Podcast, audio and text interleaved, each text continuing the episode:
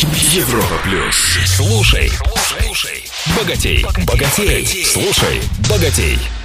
Привет всем, с вами Роман Аргашоков, специалист по управлению личными деньгами.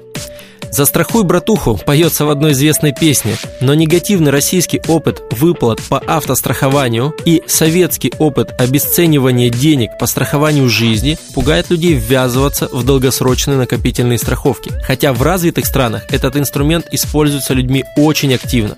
Представим обычную семью, где работает один муж и приносит домой, скажем, 50 тысяч рублей в месяц. К сожалению, в этой жизни бывает все, и люди преждевременно уходят из жизни. И если мужчина был застрахован хотя бы на 1 миллион рублей, то страховая выплата позволит в финансовом плане не заметить потерю кормильца 25 месяцев или 2 года. Это при расходах в 40 тысяч рублей в месяц, а скорее всего при потере кормильца расходы упадут еще ниже. Значимо ли для мужчины знать, что он прикрыл тыл своей семье? Я себе на этот вопрос ответил утвердительно и застраховался. Женщина еще сложнее переживает неопределенность, чем мужчины, и понимание, что она с детьми защищена, добавит уверенности и спокойствия в семью. Если для вас это значимо, есть смысл страховать свою жизнь. А зачем страховать здоровье? Стоимость медицинских услуг дорожает с каждым днем, а качество бесплатной медицины падает в пропасть. К сожалению, уже многие сталкивались с необходимостью отложить крупную покупку, а накопление потратить на лечение. Если вы не любите американские горки в денежном смысле, то страхование здоровья для вас. Долгосрочное страхование жизни и здоровья помогает помимо защиты накопить часть денег для будущей дополнительной пенсии.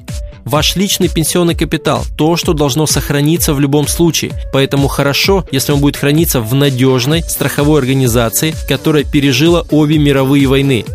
По завершению программы, на профессиональном языке это называется по дожитию, вы получаете перечисленные в страховую компанию деньги, плюс гарантированные 3% годовых и дополнительную доходность, которую компания ежегодно стремится заработать. Для этого она размещает в различные финансовые инструменты деньги, чтобы довести обязательные 3% хотя бы до 5-7 в год. В лучшие годы получается до 10%. Возникает множество вопросов. Как правильно выбрать компанию, оценить ее надежность, подобрать программу под себя, на какую сумму страховаться. Об этом расскажу в будущих выпусках. А в следующем начну обучать вас правильному, а значит более быстрому избавлению от долгов и кредитов. Тема очень болезненная. К сожалению для меня и к пользе для вас у меня богатый опыт избавления от долгов. Пришлось выбираться из ямы в 40 месячных зарплат, так что есть о чем рассказать. С вами был Роман Аргашоков. Желаю всем финансовой свободы. Слушай, слушай, богатей, богатей. На Европе плюс.